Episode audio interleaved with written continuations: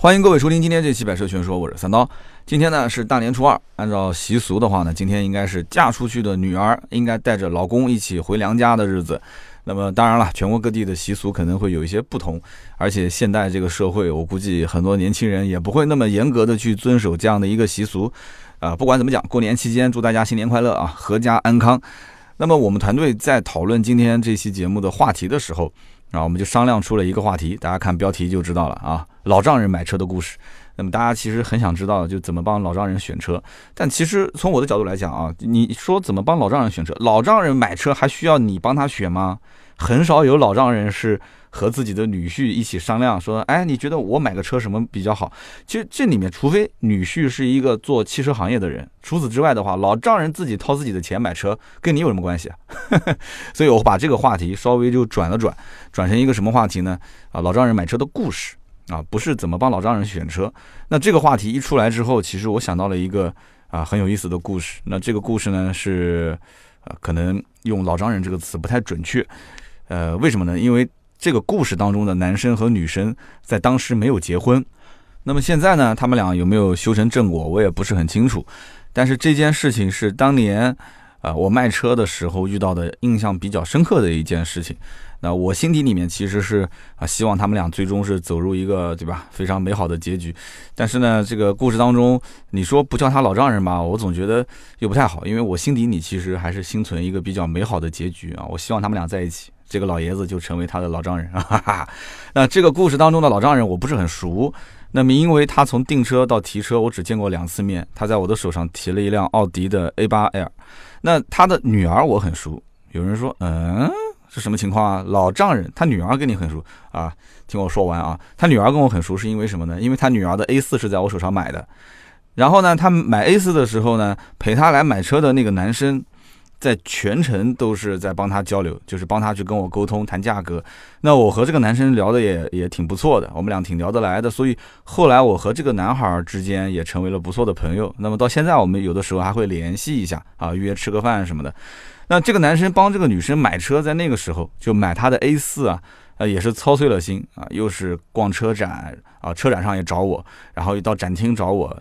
啊，又谈价格，又各方面忙前忙后啊，很多的一些事情都是他来处理的。那每一次看车谈价格，包括最后提车，那他跟这个女孩都是就全程陪同啊。有的时候就他一个人来找我，那我当时就在想，我说这个男生啊，真的不错，对吧？这男生对这个女孩真的是很好。那我我自己都有点羡慕，因为我说实话，我对我老婆可能做不到像他那样细致入微的，就那么体贴。而且这个男生其实价格谈的还不错，我觉得他应该也是做生意的人，因为他对这里面的一些这个价格谈判还是比较了如指掌，然后帮这个女孩谈的价格也不错。我们俩虽然聊得很好，但是你知道的，就是这个，呃，谈价格归谈价格，对吧？人情归人情。这女孩家呢，其实他们家附近就有一家奥迪 4S 店，那肯定不是我们家了，对吧？那么那家 4S 店的报价一直咬着我们家，就盯着我们家价格报。价格其实两边是差不多的。那按照这个女孩他们家的想法，就是在哪边买车都是一样的，对吧？呃，而且在自己家门口买，在哪边买，在哪边保养更方便，所以她觉得在门口买车应该是首选啊。但是因为车展上，因为就是这女孩也见过我，这男孩也见过我，我们聊的也不错啊，就大家第一印象可能都挺好的。那么反复的就问我能不能给到不错的价格啊？就仓库有没有现货？还不错，我们家还有一辆现车。所以当时我在想，就是解决他在我这里买车的最关键的问题点。呃，我觉得啊，其实价格倒不一定是百分之百，最关键的我觉得应该是让他要信任我啊，让他要能觉得在我这里买，对吧？我们店里面肯定有他需要的东西。那是不是我的专业度或者我的服务，这是他需要的？我不清楚，但是一定不是说价格更低，他就一定在我手上买。我当时就能感觉出来，如果因为价格，他肯定就在那家店买了，对吧？差个几千块钱，我感觉应该对他们来讲不会不会有太大的问题。我记得他买的还不是一个低配，他应该是个豪华版还是个运动版，买的是个高配的 A 四，所以。当时呢，就是想清楚这个问题之后，那后面的问题的话，那就基本上迎刃而解了。最后在我手上定的这个 A 四，那么这台车呢，是这个女孩的爸爸给这个女孩买的车。那我当时就在想，那他们俩之间要不就是男女朋友关系，要不就是夫妻关系。为什么？因为这个老丈人从头到尾都没有出现过。那么这个女生呢，她也跟我说是这个家里面给她买的车，对吧？那么。这个买车过程中都是这个男孩在跑。对吧？这个我在想，这肯定就是一个老丈人给自己的女儿和准女婿，对吧？老爸给女儿，然后给自己的准女婿买车的这么一件事情，很正常嘛，对吧？这里面男生是一直过来跟我沟通的，这女孩其实也就呃出现过一次，然后第二次就是签字提车刷卡。我个人觉得啊，我看人还是比较准的，就是虽然他们俩可能是这个男女朋友或者是夫妻关系，可是我总觉得男生和女生之间就好像隔着一层。就是隐形的、说不清楚、道不明的一些东西，我也不知道那是个什么东西，反正就觉得跟别的那种男女朋友或者是夫妻之间还是有一点点差别。那别人的私事我也不好多问，对吧？所以这个我毕竟是个销售，那我只要把我的。这个本分的事情，对吧？服务好，价格给到位，完了之后，我希望他们认可我，今后能够再介绍身边的一些朋友给我服务，那就可以了。我当时想法就很单纯啊。那我觉得我作为一个销售，还是要看清楚自己的一个身份，你摆正自己的位置，对吧？大家虽然说啊，感觉现在已经是成为朋友了，都是同龄人嘛，啊啊，感觉可以很随意的聊天了啊。你觉得是很随意、很熟悉的样子，但我告诉你错了，你在他的心中，如果要是贴标签的话。你的标签第一位，你只是一个汽车销售，下面一个标签才是啊比较还能算聊得来的一个朋友吧。所以这些时候我们沟通啊交流，不要认为真的很随意啊，有些话不要乱说啊，有一些问题不该问的不要乱问。所以我当时心中有点。这个疑惑，因为过了这么多年了啊，过来之后，我觉得这件事情，今天在这个回娘家的日子，我就想到了老丈人，想到了这件事，跟大家可以分享分享。因为整个节目都是化名的啊，我相信即使可能有他身边的人听见了，他也不知道具体是谁，对吧？具体怎么回事？那么这件事情大概过了一年多，有一天啊，这个男生又打电话给我，他跟我说：“哎，再给你介绍个客户。”我说：“哎，好呀，谢谢啊。”他说：“就是那个女生的父亲，他要买一台奥迪 A8L。”那我当时的心中是怎么想的？我在想，他刚刚用的这个称呼啊，是那个女孩的父亲，那这说明一个什么问题？哈哈，这说明什么问题？就说明这个女孩不是他的老婆，对不对？如果这个女孩是他老婆，他不应该称呼是他他的父亲，他应该称呼的是我老丈人，或者直接说是我爸，是不是应该这样？啊，他现在其实用的是第三人称啊，就是那个谁谁谁的父亲，所以说我当时就确定他们俩应该是男女朋友的关系。啊，有人讲那那普通朋友也可以啊，普通朋友，你你身边普通的这个女性朋友家里面要买车，你都那么上心吗？对不对？你要真这么上心，我估计这里面你又不承认她是你女朋友，那就有问题了啊啊！这个到此为止啊。那么随后呢，这个男生又跟我透露了一个信息，他跟我是这么说的，他说啊，他这一次不太方便啊，陪他和他父亲过来看车。那他当时说不方便这三个字的时候，明显是有停顿的。而且他这个语气啊，是有一些无奈，就是我很明显能听出他这个语气当中有无奈的成分在里面。那么我觉得他不是那种说啊不方便是因为我那天没空，所以不方便，不是这个意思。那我一听，我当时脑袋一转，我就想想明白这件事情了。他和这个女孩之间应该是一段啊目前还没有被祝福的爱情啊。但我没有多说，也没有多问，那我只能电话里面就说：“我说，哎，兄弟，你放心，这件事情我肯定给你安排好啊。”那其实奥迪 A8L 的这个车提成还是蛮高的。那无论谁介绍一个客户给到我，对吧？一说这是 A8 客户，那我肯定心里面还是很开心的，因为这个做销售的，你想，那我们拼了命的去苦什么呢？那肯定是苦钱啊，是不是？而且在这个基础上能多交朋友，这种高端用户能。就是结交完之后，他给你转介绍的客户层次也不会太低，对吧？所以你不管谁介绍过来，我肯定是用心招待。但是呢，对于这一笔订单，我当时心里在想，我除了公事公办之外，这个兄弟跟我之间这一年来啊，大家处的也都还不错。我除了把这个价格给到位，服务好之外，哎，你说这个老爷子过来，他跟我谈车、提车、提走之后，那。我就拿一份提成，就万事大吉了吗？我总觉得好像还可以为他再多做点什么 啊！大家一听，估计就知道我想做什么了。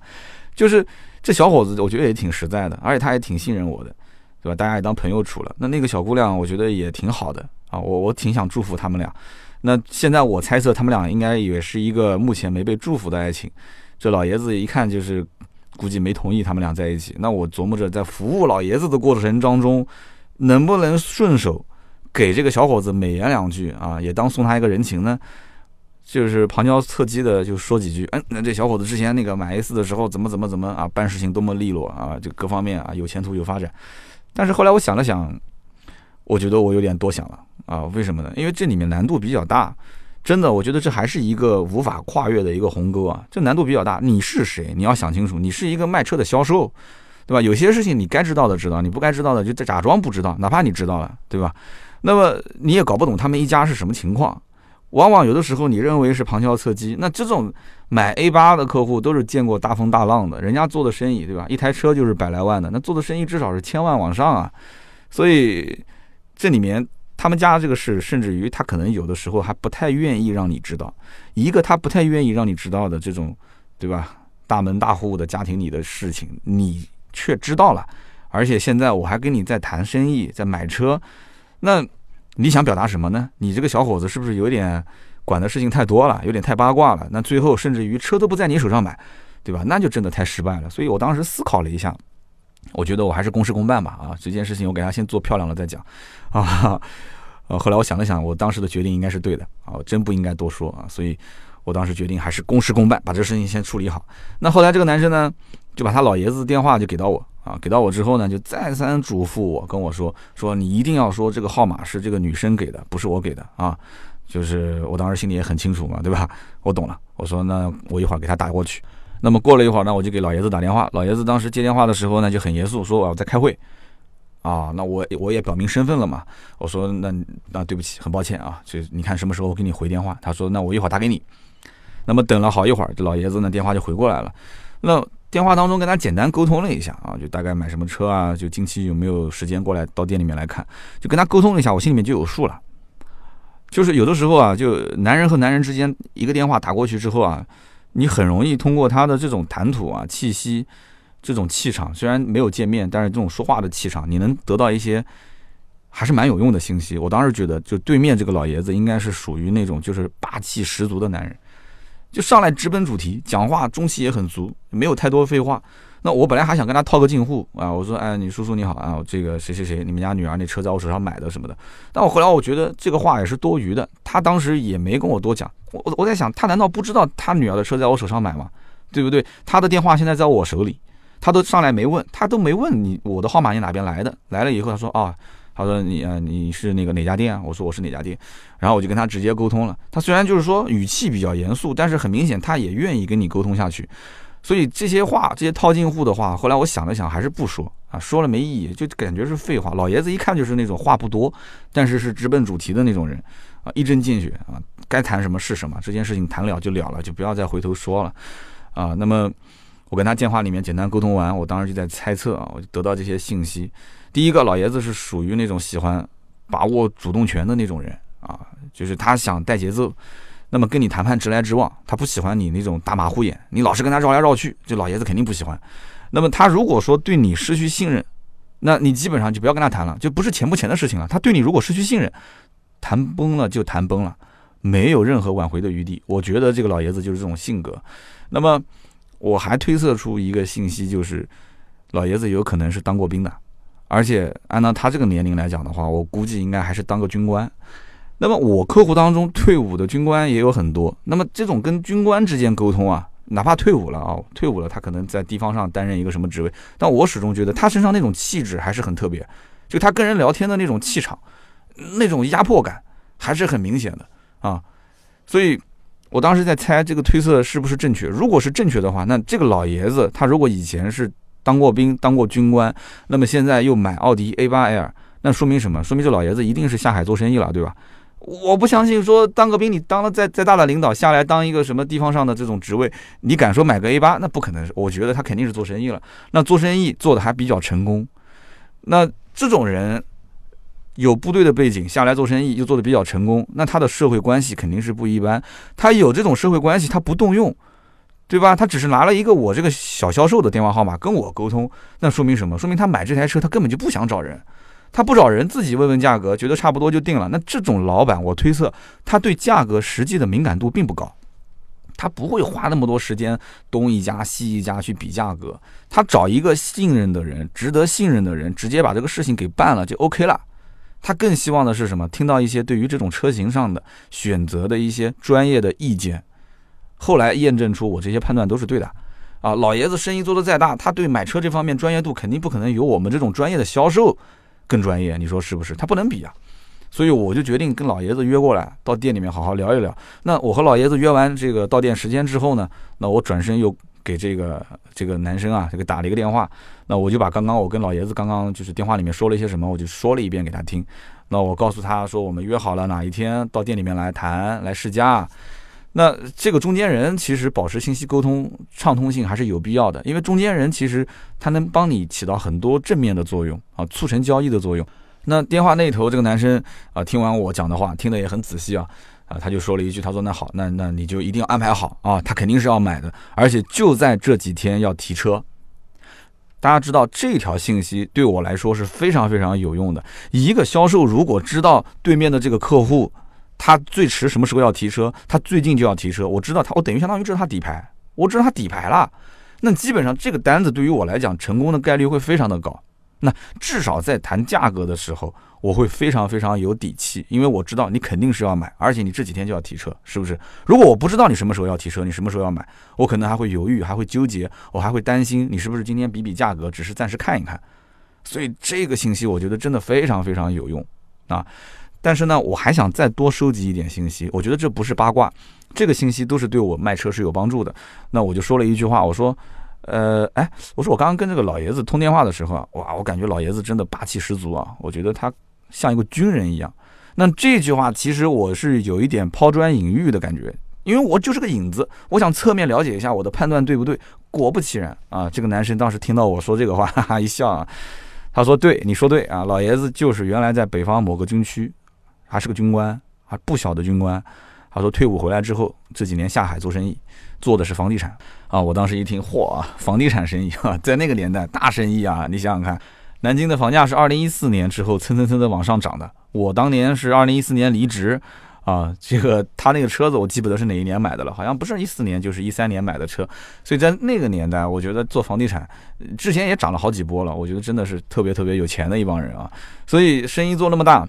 那那个男生也讲了，对于他们家来讲，买一台 A 八其实就相当于普通工薪家庭里面买一辆桑塔纳差不多。我当时一听我就懂了。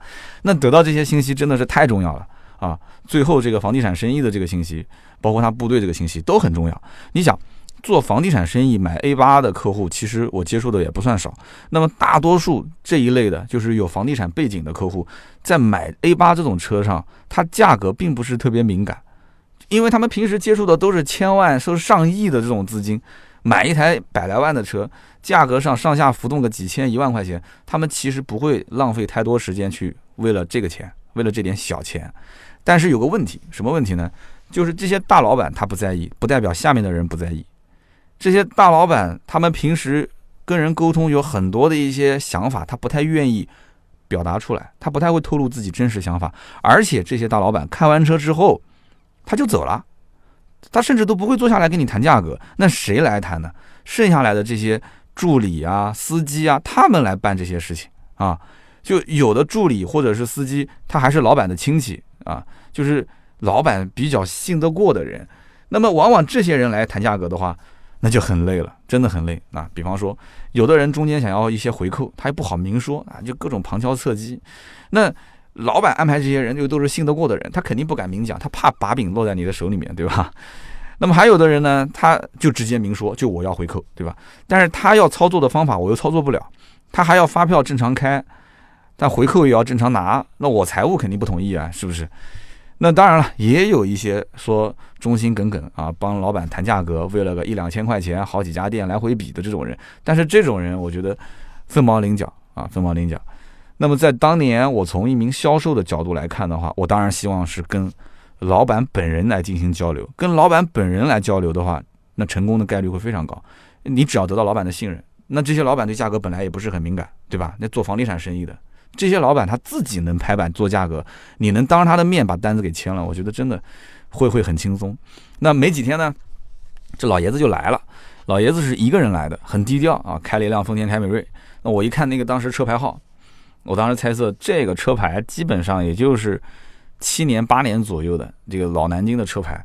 七八年前，这个车子也比较老了。七八年前开凯美瑞，那么这么多年，如果说他一直都没换过车，就这一辆车的话，那我个人推测，这一次换车也不是因为车有什么毛病啊，因为大家都知道丰田车本来毛病就很少。老爷子穿着也很普通，背一个单肩包，也没有什么奢侈品牌，就说明老爷子平时是一个很朴素的人。所以我猜测这次换车，多数是因为老爷子应该手上是有一个大项目要谈，就某一件事情刺激他可能要换车了。那我在想，那可能就是一个大项目要谈，对吧？买一台豪车撑撑门面，你要谈个什么几个亿的项目，你开个什么丰田凯美瑞。你要债，你可以去开丰田凯美瑞，但是你这个谈个大项目上亿的这种，那对方要看一下你的实力啊，对吧？那想低调，但实力不允许啊，你说是不是？所以我就估计他近期要提车，想要换 A 八，想要撑门面，应该就是这个大项目正在谈啊，或者说是马上就要开始谈了。那么见到老爷子之后，老爷子也是开门见山，直接就说啊，说这个我要定的是 3.0T 的入门版本，九十多万的这个入门版本，那颜色我要黑色，其他的我没有什么要求啊，我们谈价格吧。哎你说我能跟他直接谈价格吗？听我节目这么多年的兄弟们啊，我要如果直接跟他谈价格，会有几点问题啊？有哪几点问题呢？我觉得做销售的可以听一听我这边的分析啊，我一定要跟他坐下来先沟通沟通其他的事情，但是我不能上来就拒绝他说，哎，我们不要谈价格，我带你去试驾或者我带你去干嘛？那你会。给这个老爷子产生很大的反感。我先帮你分析一下，就是为什么我上来之后，我不太愿意跟他直接谈价格啊？为什么不愿意直接谈？这里面有三个点。第一点，我们双方还没开始建立信任感啊，所以因此，我上来就给你谈价格的话，你一定是不满意的。我不管给你什么价格，你都不满意，是不是？即使你觉得说啊，你什么都确定了，对吧？上来就谈价格，你除了这个还能谈什么呢？但我仍然我不会上来跟你谈。我给你什么价格你都不会满意，因为你不信任我啊。那么，而且我不确定你现在是不是咨询过其他的店，你心里面有没有底价？而且我也不确定你今天是不是跟我谈完之后立刻就能订车，还是说你要再去别的店再跑一跑再看一看？这是第一。第二点，我到目前为止见到你的面还没说两句话呢，你就跟我谈价格，我的专业度还没有进行展示。不展示专业度有个什么问题呢？就是一旦他要是今天说，哎，我考虑考虑。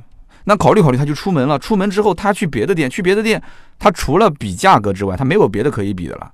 但是如果我今天展示了我的专业度啊，我的服务的流程，那我觉得他还可以比一样东西，就是比两个店之间的服务的人员，对不对？他的专业程度，他的服务的满意度，好吧？那么第三一点是什么呢？第三一点就是，客户这么着急要价格。但是我如果不着急卖的话，其实我是在带节奏，我是占上风的，我是有主动权的。老爷子前面我们不是通过电话了吗？他一直想带节奏，他一直是那个想占有主动权的。我要是给他带着走，这个单子就很难谈了。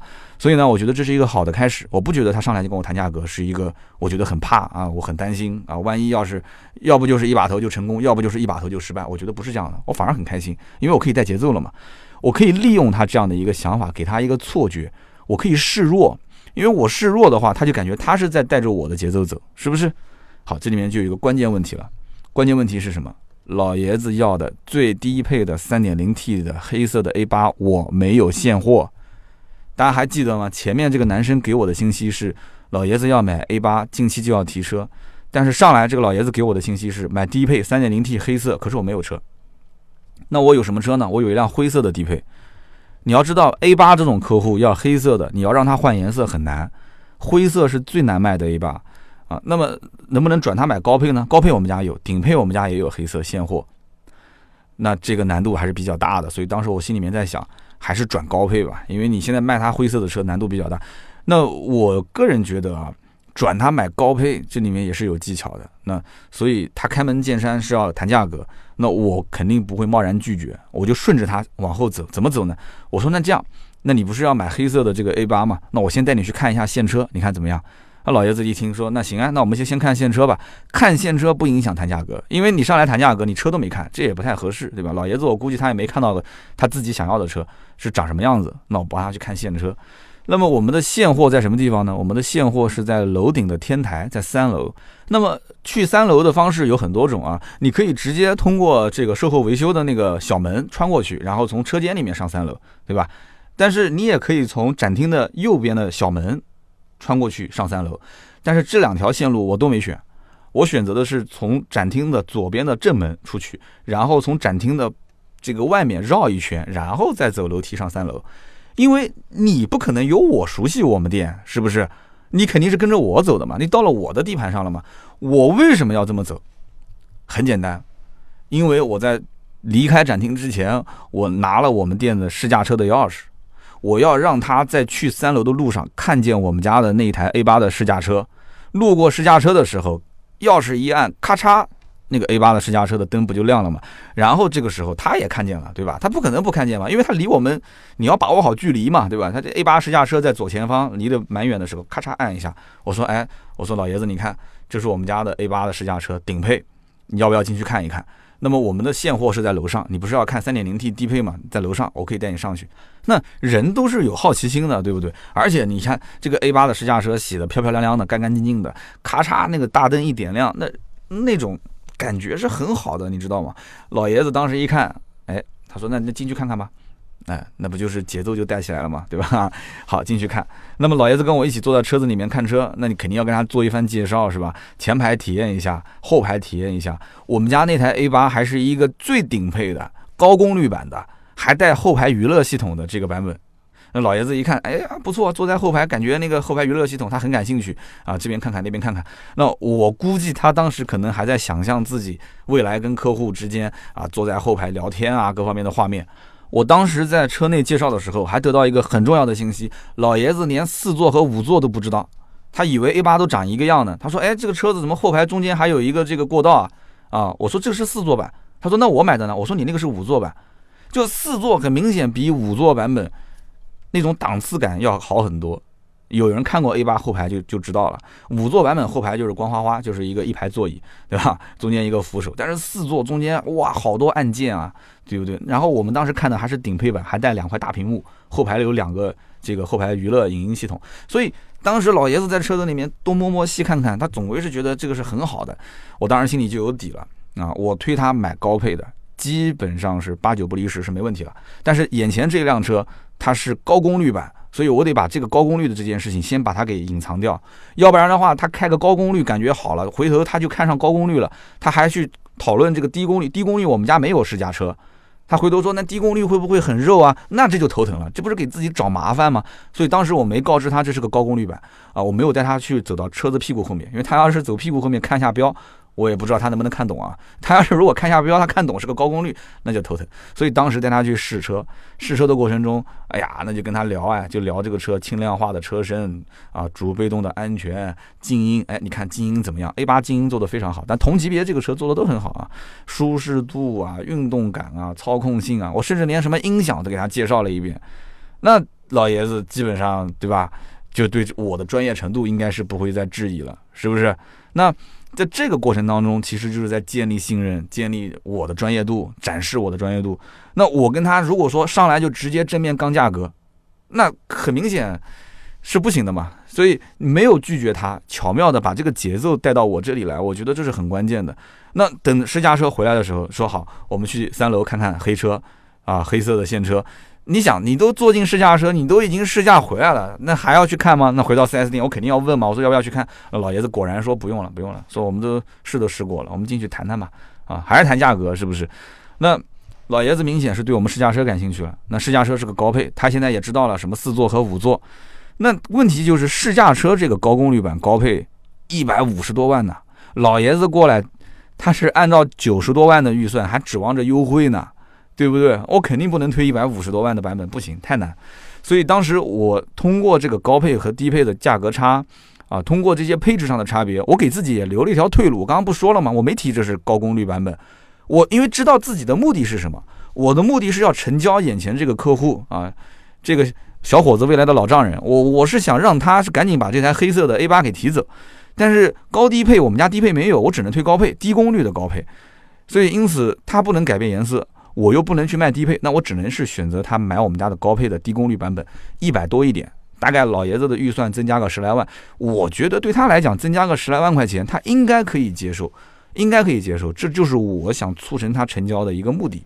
那么按照这样的一个目的去跟他谈啊，去跟他介绍，去引导，那老爷子我觉得还是比较轻松的，就让他去接受了这个低功率的顶配版本啊。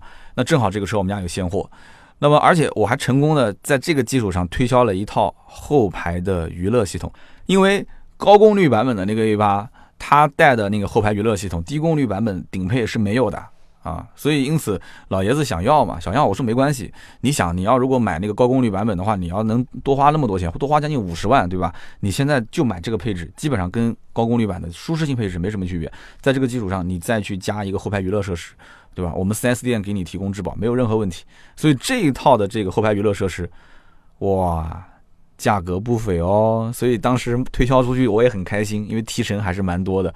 那么在这个基础上，你想。啊，贴膜啊，脚垫啊，后备箱垫，那这都是必须的。而且贴膜，当时我在想，老爷子连后排娱乐设施他都能接受，那都到这一步了嘛？那就这个车一步到位吧，对不对？就推了一个还算比较贵的膜啊，一万多块钱一套的啊。老爷子当时也都签了啊，订单当天就签掉了。那么他在我手上，等于是买了一辆 A 八啊，同时还消费了四万多的装潢，四万多装潢啊。那这个四万多的装潢有个什么好处呢？就是大家都知道，如果现在买车都很清楚啊，装潢买的多，车价自然就可以做得更低。所以有这个四万多的装潢在手上，我可以毋庸置疑，他拿的是全南京市最低的车价，哪一家店过来比我都不怕，哈哈。所以因此老爷子当天就把车定了。后来我回想了一下，他就是来订车的，他根本就没想过什么跑第二家店、第三家店。这个背后，我估计是他的女儿应该在他老爸面前是给我背书过了。就他来，其实对于我还是很信任的。那在这个基础上，呃，我转换他成了一个我们家有现货的高功呃低功率的高配车型。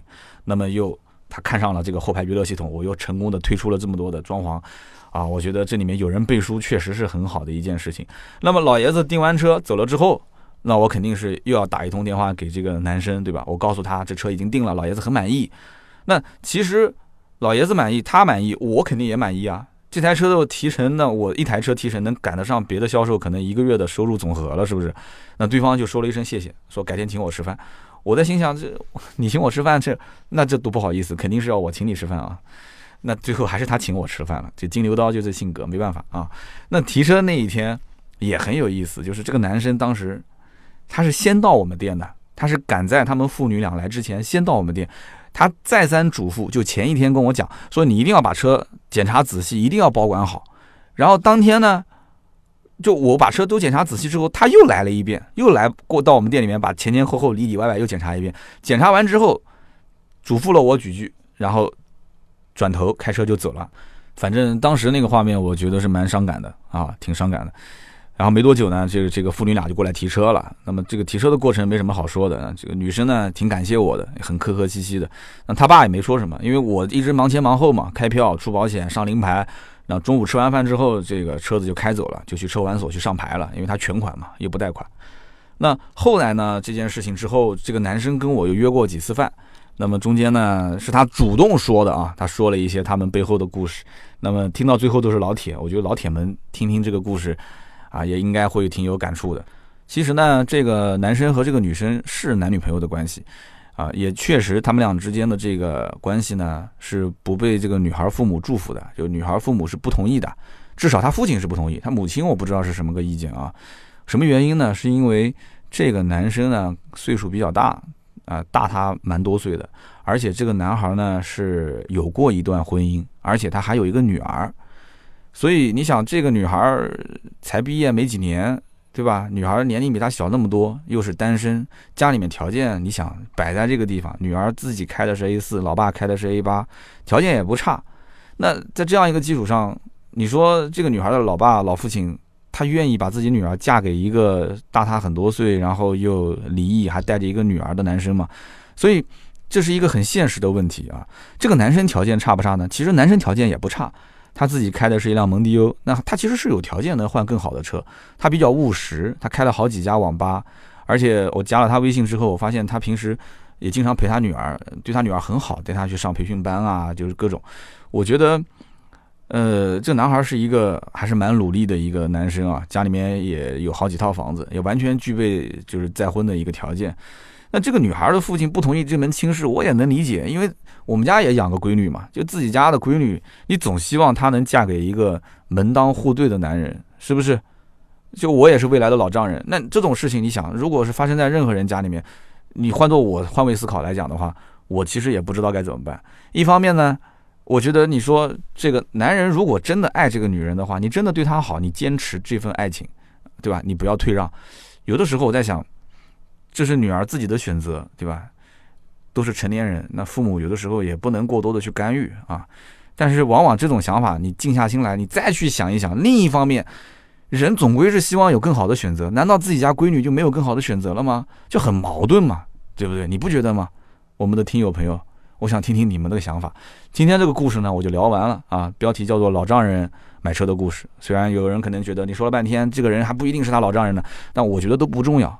我心目当中，我希望他是一个美好的结局。对不对？就我不知道大家是怎么思考这个问题的。我相信听我节目的听友当中，应该会有人遇到过类似的情况吧。那么或者说，你应该也和我一样，家里面有个女儿，对吧？你将来也是老丈人，是不是？我想听听大家的想法啊。你是会祝福这段爱情呢，还是说你作为一个老丈人，我坚持不同意？你说破了天我都不同意。我们家女儿就应该嫁给更好的，是吧？那么好。以上就是今天节目所有的内容，感谢大家的收听和陪伴。我希望听听你们的意见，能不能在我的节目下方留留言，我们一起交流交流啊！我们老丈人在一起交流交流，好不好？哈哈啊！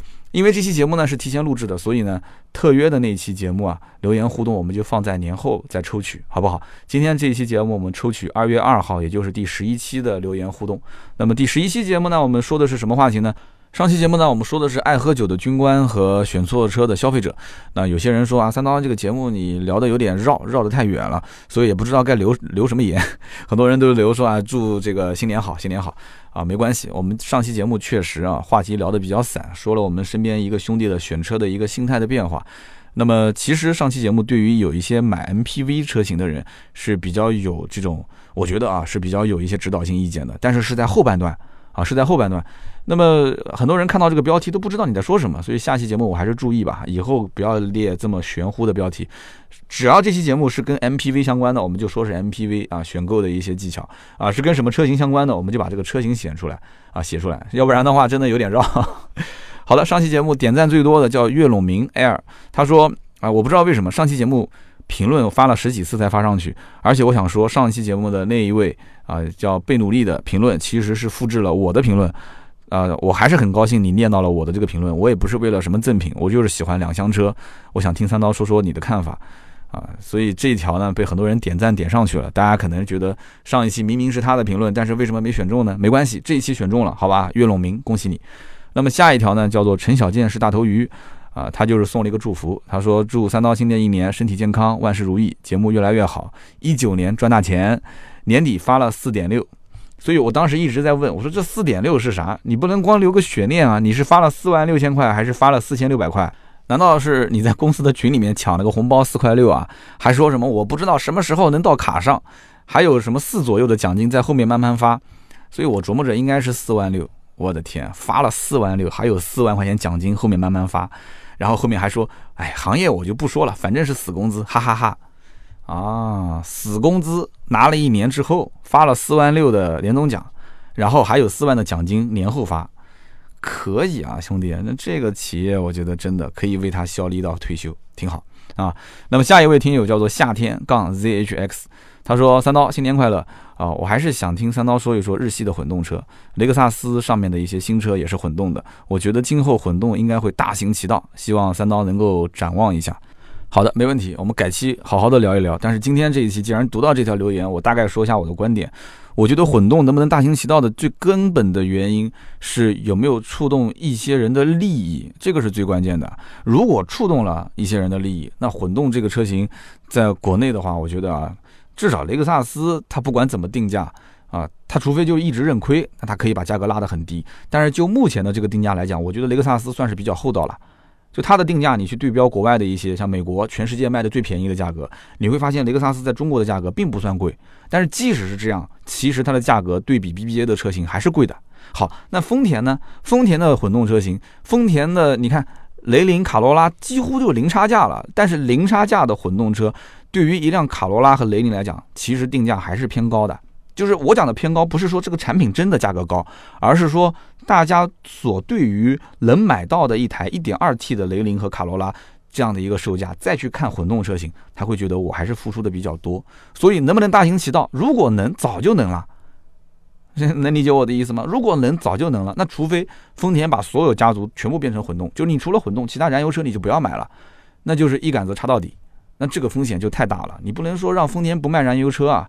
如果既有燃油车也有混动车，那么在国内，那除非是油价暴涨，要不然的话，混动车型就目前这个价格不大跳水的话，想要大行其道，我觉得难度还是比较高的，好吧？这是我的大概的一个想法。如果说大家想听，那也可以。